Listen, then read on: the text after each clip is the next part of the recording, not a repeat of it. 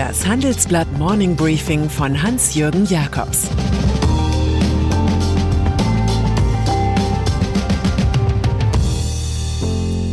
Guten Morgen allerseits.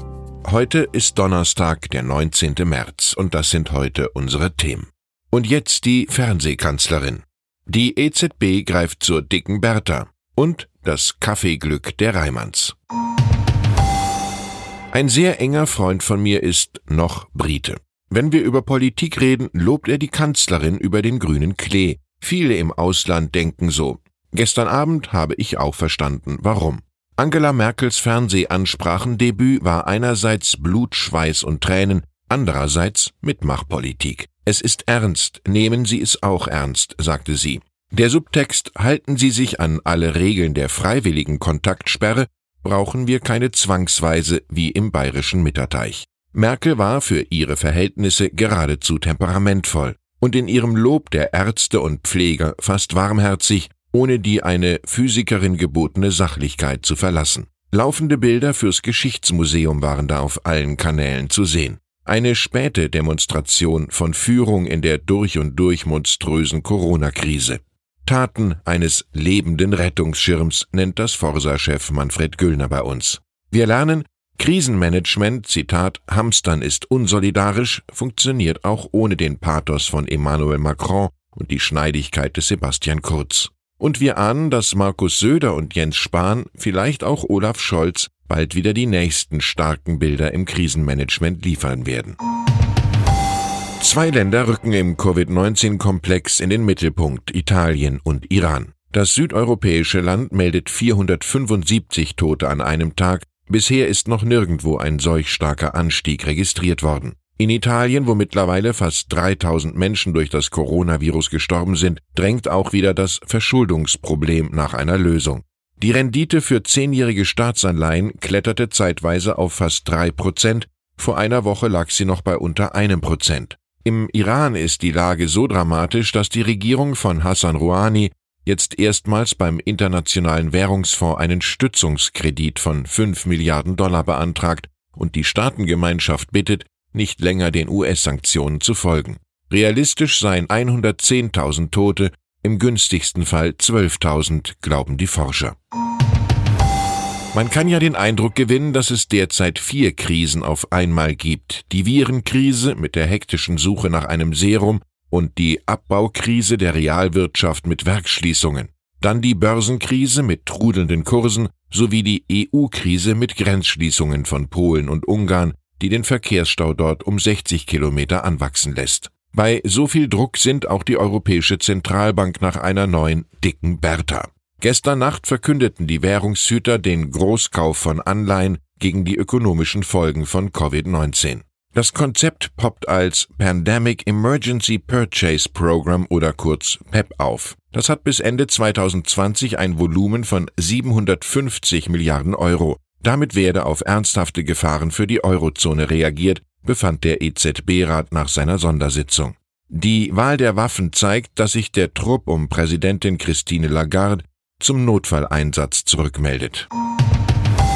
Wer sich gestern in die Telefonjahrespressekonferenz von BMW einschaltete, bekam den Eindruck perfekter Routine, mit Vorstandsdank für jede Frage und sei sie auch noch so untertourig. Dabei hatte der neue Vorstandschef Oliver Zipse die Schließung aller Werke in Europa und der Fabrik im südafrikanischen Roslin zu verkünden. Der BMW News folgten weitreichende Lockdown-Ankündigungen von Porsche, Ford, Honda, Toyota und General Motors. Nichts geht mehr, heißt unser Stück zur Autodepression, die auch Zulieferer wie Bosch, Continental und ZF zu temporären Werksschließungen und Kurzarbeit zwingt. Eine einstige Vorzeigeindustrie schaltet in die Parkposition. Die Börsen reagieren auf solche Meldungen und den gefährlichen Corona-Kapitalismus mit immer neuen Kursverlusten. Der DAX gab um 5,6 Prozent nach, der Dow Jones verlor am Mittwoch sogar 6,3 Prozent. Zeitweise lagen die Einbußen bei fast 11 Prozent. Wieder musste der Börsenhandel kurzzeitig ausgesetzt werden. Der fast 50-prozentige Kursanstieg des US-Leitindex seit der Inauguration von Donald Trump ist damit innerhalb weniger Börsentage eliminiert. Die Aussicht auf ein 1 Billion Dollar Hilfspaket der US-Regierung und 1000 Dollar Helikoptergeld für jedermann hat die Börsenwerte auch noch nicht wieder zum Fliegen gebracht. Der Ölpreis ist bei 25 Dollar pro Fass angelangt, dem Tiefstwert seit 18 Jahren. Die demonstrative Gelassenheit, mit der Großbritanniens Premier Boris Johnson lange auf das Coronavirus reagiert hat, weicht jetzt Entsetzen und hektischer Betriebsamkeit. Am Freitag stoppt der Schulbetrieb. Die meisten Universitäten, Kulturinstitutionen und Gaststätten sind bereits geschlossen. Johnson plädiert für Homeoffice und plant, dass Polizisten Corona-Verdächtige festnehmen und zum Test zwingen können.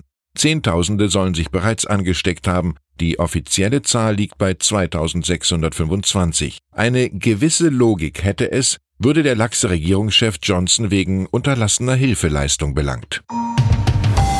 Manche von Ihnen fragen, wie das so ist, Journalismus in Zeiten von Corona. Eine Antwort gibt Thomas Thuma aus der Handelsblatt-Chefredaktion. Der Redaktionsalltag sei quasi virtuell geworden, die meisten der 150 Kollegen sitzen im Homeoffice, man kommuniziert via Slack, Skype und Mail. Unsere Zentrale in Düsseldorf ist verwaist.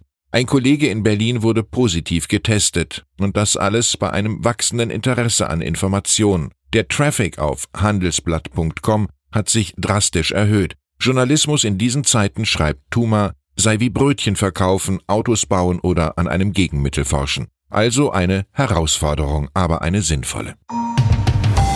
Und dann sind da noch die Reimanns, Deutschlands reichste Familie, deren Vermögen in der Luxemburger JAB Holding konzentriert ist. 65 Prozent der dort betreuten Firmenbeteiligungen würden durch die Corona-Krise schneller wachsen, gibt Chairman Peter Harf im Handelsblattgespräch zum Besten. Wegen Corona sitzen die Leute nun zu Hause, langweilen sich und trinken Kaffee sagt er in Bezug auf die eigenen Flüssigkeitsbestände wie Jacobs, Pete's Coffee oder Dr. Pepper Softdrinks.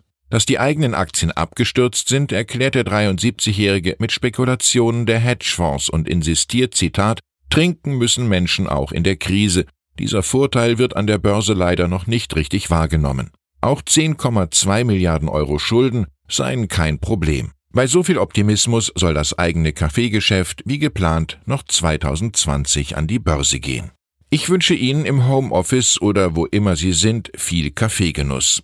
Wenn es Ihnen wirklich langweilig werden sollte, blenden Sie das C-Wort bei der Lektüre eines Buchs einfach aus. Sie könnten sich beispielsweise mit Liebesgedichten von Erich Fried in eine ganz andere, schönere Welt versetzen. Ich zitiere Die Kilometer haben Beine bekommen, die sieben Meilen haben Stiefel bekommen. Die Stiefel laufen alle davon zu dir. Es grüßt Sie herzlich Hans-Jürgen Jakobs.